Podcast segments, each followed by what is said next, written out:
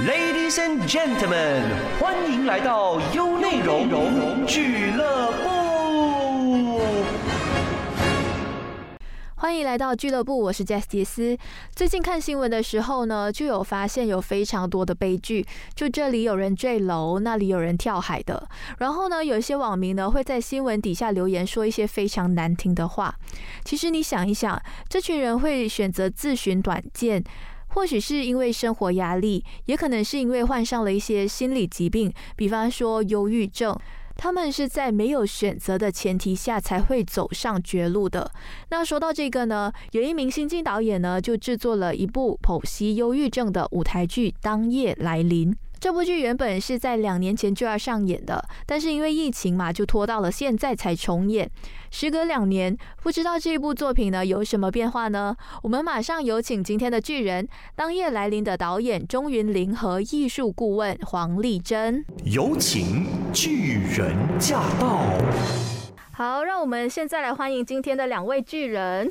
嗨，大家好，我是《当夜来临》的导演钟云林。大家好，我是黄丽珍，是《当夜来临》的艺术顾问。是我们真的很久没有见，对，因为之前见到丽珍的时候，最后一次是在二零一九年的时候，对。就是之前有一部作品叫《因为你是女人》，对对对对对，对。然后云林的话就是两年前，对。因为那时候呢，其实，在 MCO 之前呢，就已经在筹划《当夜来临》这个演出，然后我的稿其实都已经写好了，然后临时哎政府关呢，所以你们还会演出吗？他想说哦，可能再拖一下，拖一下，然后一拖就拖两年，对，真的就是临时撤下。不过没有关系，因为事隔两年，在有内容的俱乐部这边跟大家一起再重新。会面，嗯，那我知道《当夜来临》这部剧呢是在讲忧郁症的课题嘛，嗯，所以其实当初为什么会想要以这个作为主轴呢？因为其实这个作品曾经有在二零一九年的时候在空 C K 演过，然后因为那个时候是我的毕业制作，然后那时候我就想说，哎，如果我现在要讲话，我要讲什么话？我就在想，哎，其实围绕在我身边的东西是什么？开始回到自己的时候，我才想到，哎，其实是因为我自己本身的家人有这样子的问题，然后我才决定说，好，我就选择这样子的议题。然后那时候我就在谷歌找忧郁症患者剧作家作家这样子，然后我就找到了 Sarah Kent，他是一个英国剧作家，这个是他的第五个剧本，然后名字叫做四点四八精神崩溃。然后我就看到这个剧本的时候，我就有点吓到，因为它不像是一个我。平时认知的剧本，是因为它全部都是诗跟文字。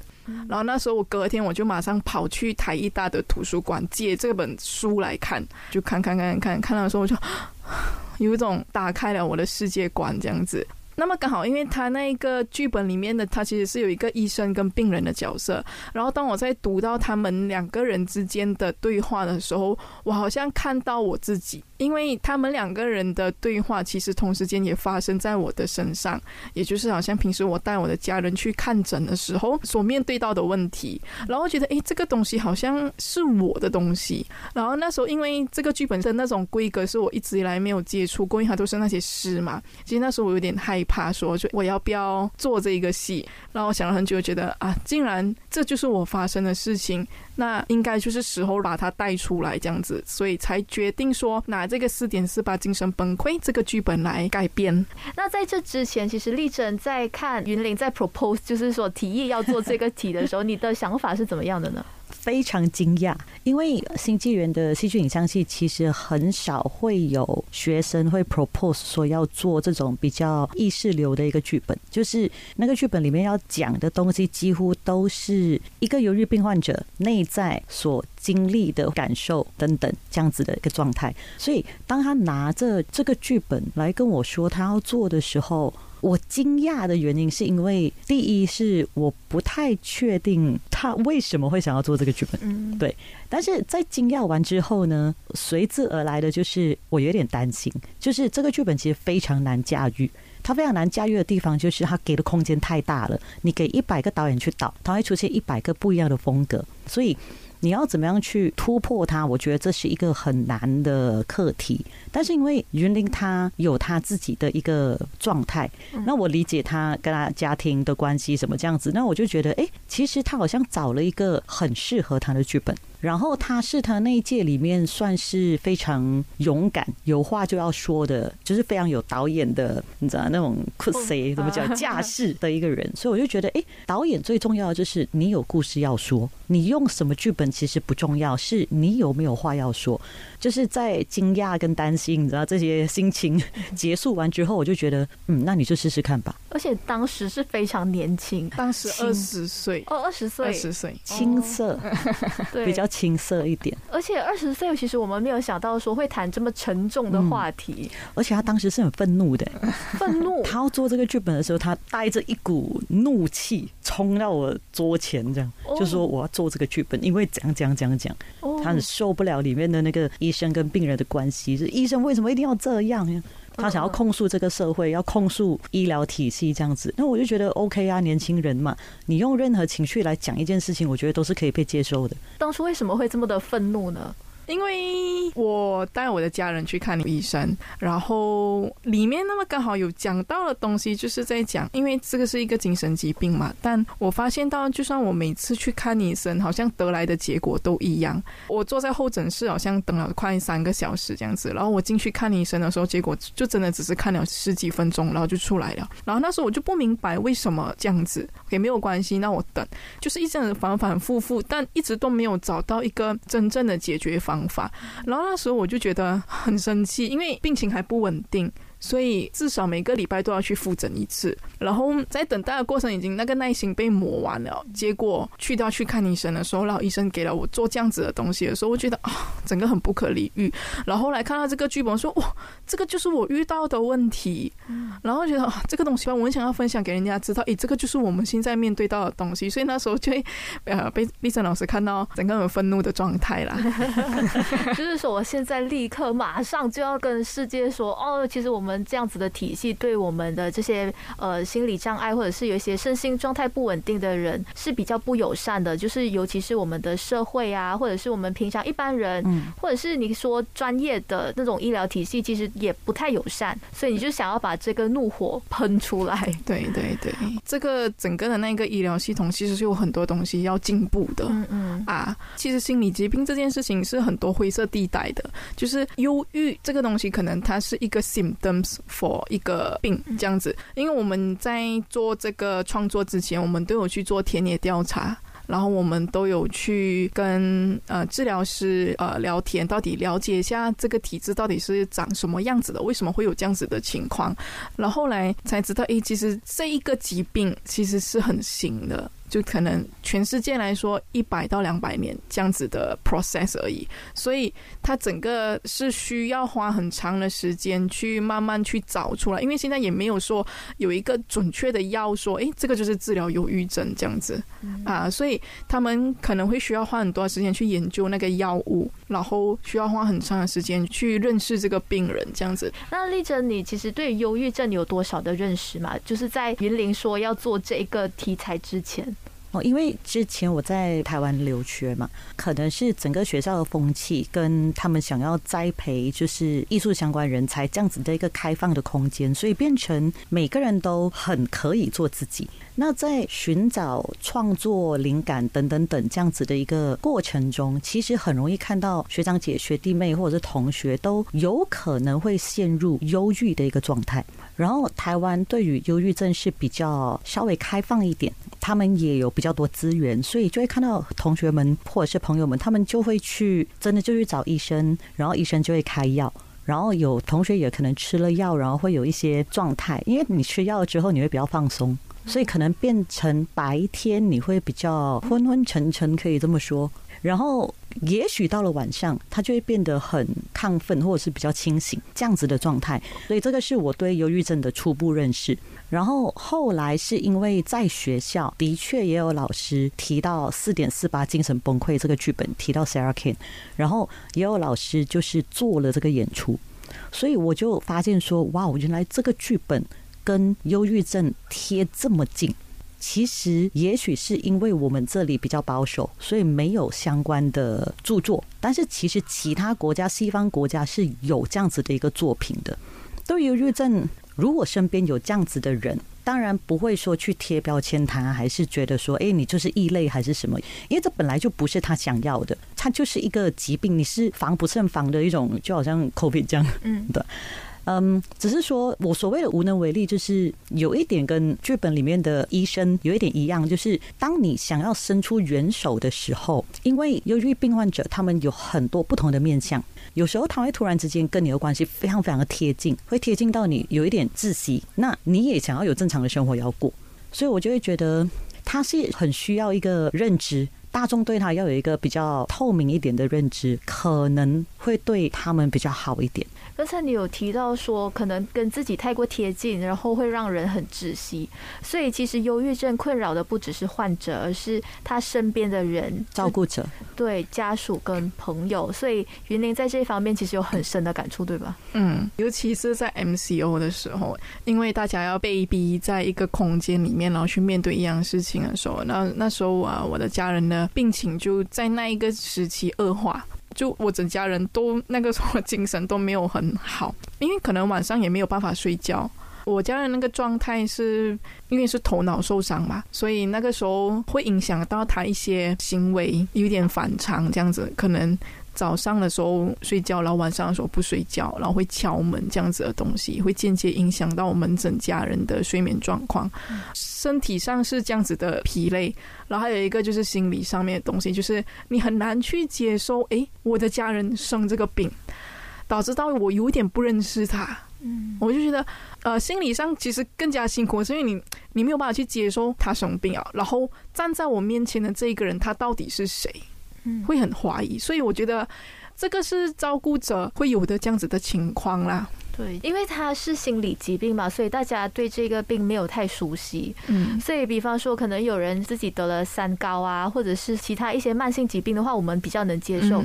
可是，比方说忧郁症啊，或者是拿艾滋病好了，其实它也算是一种疾病，但是不太那么容易被人接受，或者是相信，哎，我的家人其实有这个病。嗯，所以我还蛮能理解你这种很复杂、很煎熬的那个心情。嗯，那其实有亲身经历是真的比较难走出来嘛。那我真的是希望呢，有一些可能忧郁症的患者啊，或者是有一些心理疾病的患者，或者是家属呢，能够撑过这个难关。那其实云林你在改编或者是创作《当夜来临》的时候呢，你有没有遇到一些比较难忘的事情或挑战嘛？呃，我听说过啦，有一个词叫做铺面戏剧。嗯，你这样子把自己的心情晒在阳光下，你会有什么焦虑啊，或者是顾虑吗？呃，我不同的人格，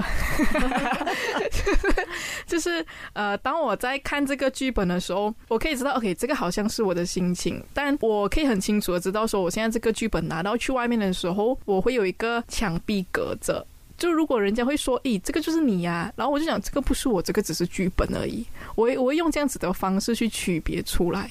所以，当我自己在看那个剧本的时候，我是我；可是当我去导那个剧本的时候，我是另外一个人格，这样子，所以才可以导致我有更加理性的方式去看待它。那个时候，我还很记得我在我自己的那一个 notebook 那一边写到八个字：不要自溺。这个是之前一直以来做创作的时候一直在提醒自己的，因为有一段时间是真的是进去那一个剧本里面哦，那个时候很痛苦，因为那个时候痛苦的原因是我看不到旁边的东西。我就一直以为。这个剧本就是我看到的东西，这样子，但其实我忽略了很多东西，所以那时候就有很多旁边人一直在打我，就你醒来了，醒来了，因为这个东西有点说不过去，因为这个只是你的东西而已，那个东西还不够全面，所以当外面的人他们跟我一起创作嘛，他们会有一种很不踏实的心情，因为这个东西只是云林自己内心想的东西而已，所以那个时候变得整个人变得很悲观，对整个社会都很愤怒，怎么这些人要这样子啊？看到那人就不爽这样子。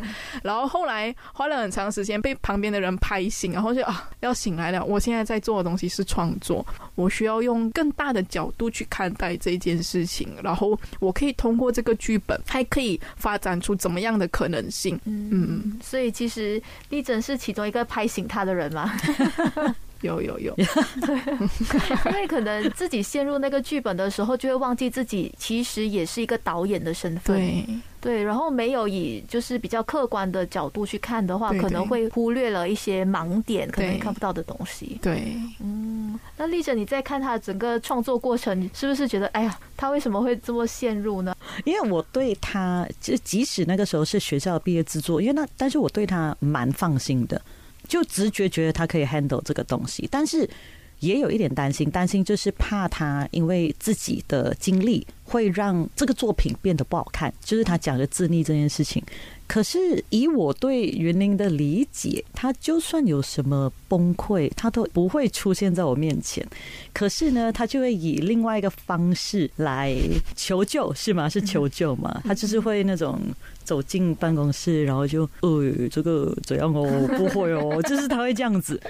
可能这个就是他求救的一个方式，但是他是不会让你看到他脆弱的那一面，就是他就是这样子的一个个性。我觉得好玩的地方就是，你明明知道他已经遇到了一个大瓶颈，可是他会用另外一个看似很理智的方式来跟你沟通，所以就是一种小大人的一个状态。其实指导老师不太容易做，指导老师就是你知道这个学生的个性是这样。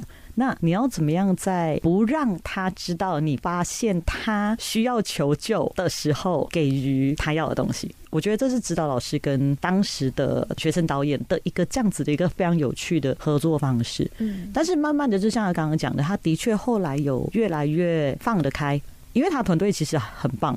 就是如果说这个戏剧是铺面戏剧或者直面戏剧的话，那他同学也是相对的一直，你知道，就是直接打击他。也是一直直接扑向他，很多的那些讨论，那我觉得这个互动很好。所以后来那个作品出来，我是觉得嗯好看。当时你就有看破，可是不说破的那种感觉。对，好像只能这样。就是等他自己去发现一些问题，然后再自己想办法解决，去求救。但至少是会求救的。嗯，因为很多人我们现在啦，只是碍于面子啊，或者是一些身段啊、身份啊，就不会去求救。因为那时候可以想象到，如果我不要求救的话，这个作品会很难看。所以我觉得需要呃第三方面的介入。整个东西才会比较平衡一点。但撇开说，如果不去求救的话，你的作品不好看嘛？那如果不去求救的话，你自己的生活有受到影响吗？嗯，可能就不会坐在这边跟大家讲话。没有，就不会走上导演这条路。应该是吧，自己会很焦虑啊，然后很焦虑的时候，其实我整个的那一个执行能力会下降到很多，然后会自己去想很多。哎呀，怎么办呢？这个戏不好看啊，然后就然后不要做，我不要做，我不要做，然后就这个东西可能就不会发生了。这样子，我会想要说啊，如果这个是我作品的话，我希望这个作品是好看的，站在台上的演员是漂亮，是好看的。所以，当我自己过不到我自己那关的时候，如果那时候我没有去。求救的话，我又一直在面焦虑的话，一直在钻牛角尖的话，我可能就会跟他我不要做啊。我想起来了，那个时候我有一个非常重要的角色，我是那个强心针。对对对，我想起来了，这个是我最大的功能。就好像有什么东西我不确定的话，我自己会有很多小剧场，我也不确定，我就会去问呃丽珍，然后就会跟我讲。做就对了，讲 OK，然后我就去做，就就会有这样子的功用在，这是我的功能。这真的很好哎，就是当你想要求救或者是你不确定的时候，身边有一个人给你一个支持。对，这也是套用在一些忧郁症的病患呢，他们其实，在抓一些稻草的时候，其实我们可以做那个浮板，让他们浮上来。我是你的稻草，救命的稻草。是，那刚才我们有提到一点，就是铺面戏剧，是吗？可以讲一下什么叫铺面戏剧吗？呃，铺面戏剧其实是 Sarah Ken 他一直以来的写作的一个方式，然后这个是被外界的人呃认为，诶，他这样子的写作的一个那个特点是，他们被称为铺面戏剧，也是叫做直面戏剧，就是他可以把人类一些很丑陋的东西，很直接的用文字去表达，而且这个文字人家看了的话是觉得不舒服的，嗯，所以这也就是其中一点会吸引我想要拿这一个。剧本来做的，因为我觉得很疗愈。有一个人很直接把我的问题讲出来的时候，我整个人觉得啊，就是需要你这一句话。可能是因为我身处在的这一个社会跟这个文化，这个东西是我们做不到的东西。这个很直接这一件事情，我觉得诶，这个东西有 hit 到我，然后我想要把这一个面相也呈现给这一个社会看到。这也是其中一个原因，让我想要拿这一个剧本来做。那其实这种直面戏剧的话，是对观众的一个冲击嘛。嗯，那其实对演员来说也是一种冲击，或者是一种直击心脏的那种不舒服。你们在做完这个当夜来临之后，你们会不会对演员做一个心理辅导呢？因为毕竟把这种比较黑暗的东西拿出来说，是不是有一些后续的一些影响？因为我知道有些演员好像都不太能出戏。嗯，我在排练的过程中，有会一直观察他们的情况是怎样。然后，其实如果是专业演员的话，他们自己在面对到一出戏的时候，有一个说法是说，哎，必须要清醒。就是你七分进去，可是你要三分是清醒的。这个东西我在排练的时候会一直提醒他们。我们人一踏出剧场，就不要再把排练的东西带出来了。这个东西就 keep 着在这边就好了。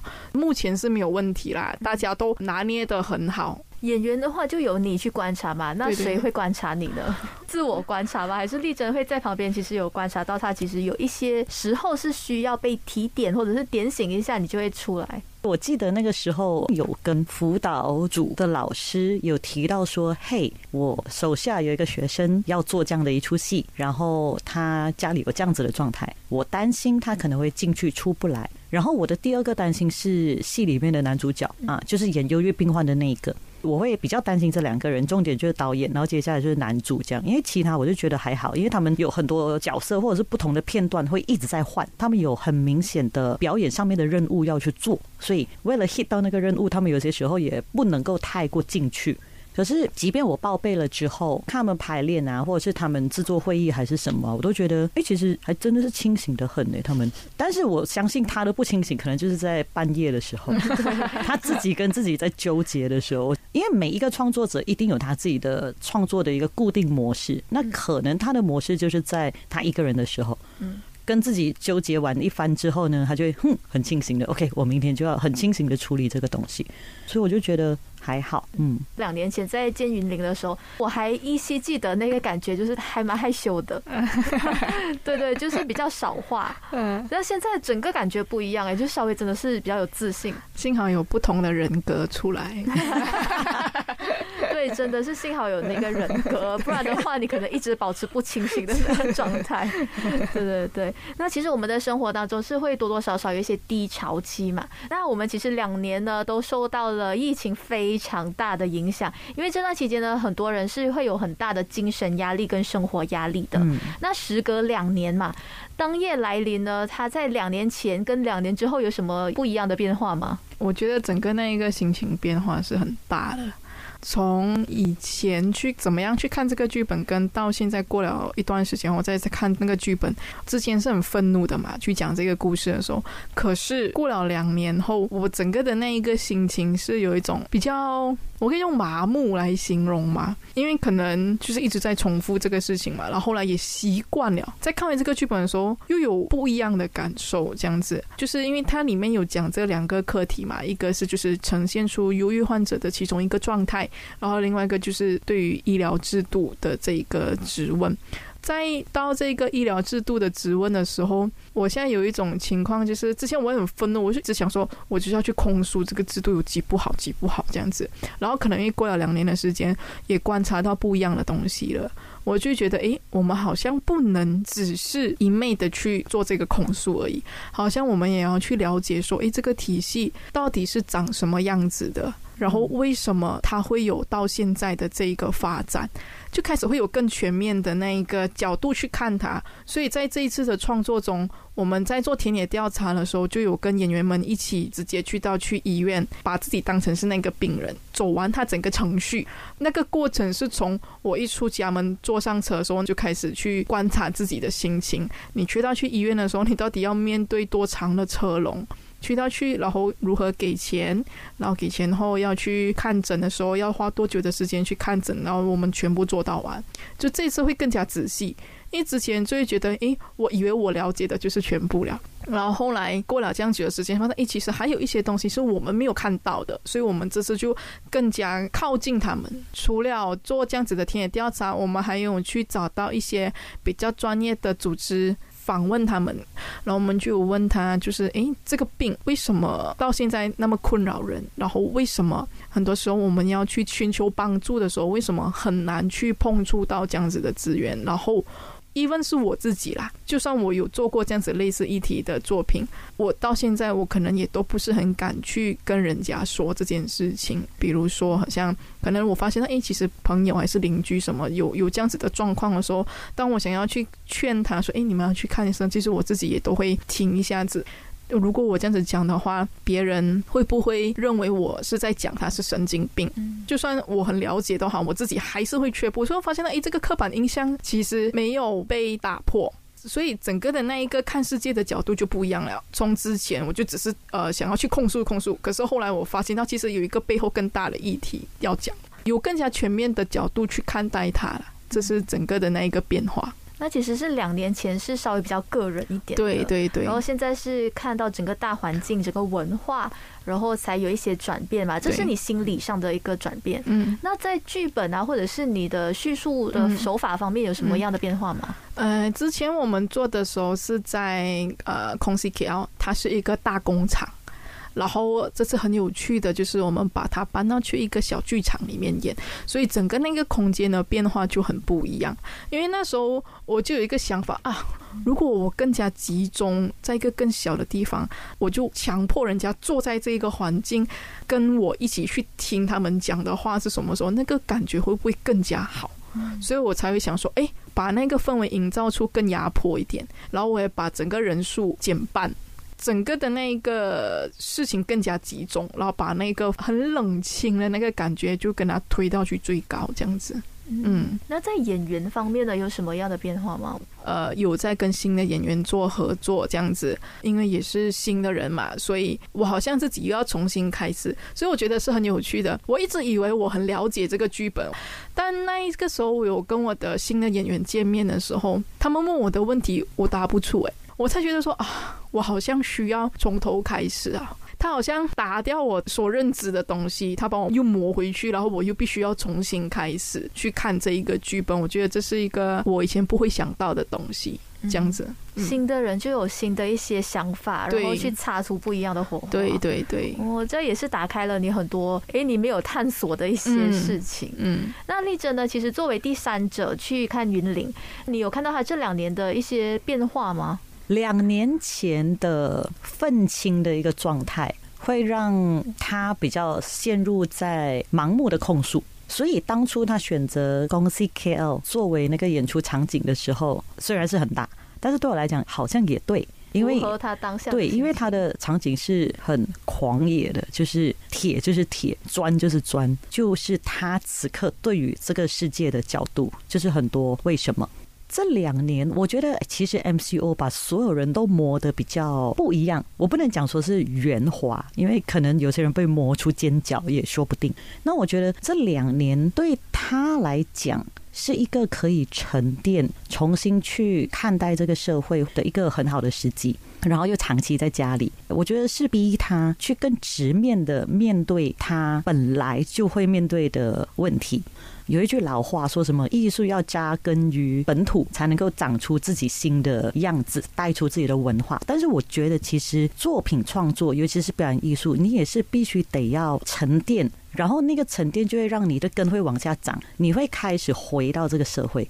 那我觉得这两年他的成长是他回到这个社会。他知道了有些东西，我们并不是光是上街喊说我要改变就可以的，而是如果你真的关心这个议题，你怎么样的去用比较温柔的眼光跟温柔的一个触摸方式去接触这一个议题，然后你要用怎么样的一个大众比较可以接受的说话方式来告诉大家说：“嘿，你知道吗？其实现在我们的社会好像有这样的问题，那你要不要走进剧场听我说呢？”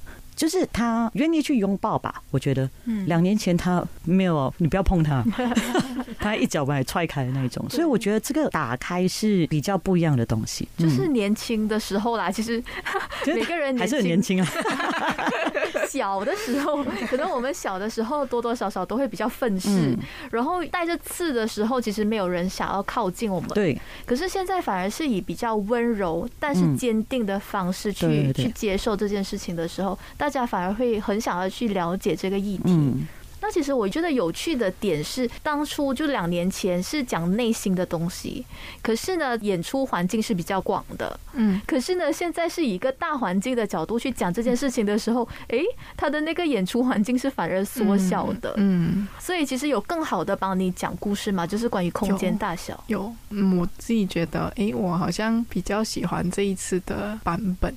那其实这一部戏的亮点又是什么呢？嗯，就像我刚刚提到的，就是所谓的精神疾病，其实是亚洲人不太敢去正视的问题。也像刚刚云林有提到的，我有时候面对一些小孩，已经很明显的察觉到他有过动，或者是他有一些自闭症。可是你真的不太有这个勇气去跟他的家长说：“嘿，你是不是要带你的小孩去做一些测试，还是什么来确认？”对于这个东西，我们是这么的懦弱的，不敢去说。最大的原因，我觉得是因为第一是理解的不足，再来就是所谓的标签这件事情。那我觉得要怎么样让大家理解说，哎，其实精神疾病或者是忧郁症，并不是我们想象中的这么糟糕。那我觉得可以透过这个戏，透过里面个忧郁患者他的一些心理状态，以及他跟医生的一个互动，来去理解说，其实他也就是普通人，只是因为他的脑子刚好缺了一个什么，所以他不小心掉入了那个忧郁症的深渊。我们可以怎么样去更理解他呢？与其你上网去搜寻忧郁症是什么，不如你来看一看，其实忧郁病患者有更多的面向。就是我们没有要做教育这件事情，但是我觉得这个说故事的方式跟你看戏的一个模式，它会是一种不一样的冲击。刚才我们其实有提到说，对这个疾病的不认识，或者是我们的认知不高，导致这个疾病其实在我们身边有发生，可是变成一种禁忌的话题，这是恶性的循环，导致呢我们的整个社会啊，整个体系呢，就是慢慢的有点像你刚才说的麻木，或者是习以为常，一直在循环的时候，我们没有真正帮到这些病患啊，或者是家属，所以在这个课题，就比方说，可能呃关于当夜来临的剧啊，或者是忧郁症啊，你们有什么最后的话想要补充的吗？或者是你们想要跟听众说些什么的吗？我我觉得还有一个东西就是，这个是一个观众跟表演者没有距离的一个演出。观众你可以选择你要在哪一个角度去看戏，这个是这一次云林想要做的，就是。他把大家绑架，就是把他抓在一个很小的空间里面，但是同时也会逼你去正视这个问题，或者是你得要去面对它。你面对的时候，你就会发现，其实大家都是人。我觉得这个是他有意图想要做的东西。就有些东西是我们没有办法在现实社会中发生的东西，我们都在舞台里面说出来。那节目的最后呢，真的是非常感谢云林跟丽珍上来做客，感谢你的收听。下个星期我们同一时间再见。想重温精彩内容，到 Shop App 搜寻俱乐部即可收听 Podcast，优内容让你过上优质的生活。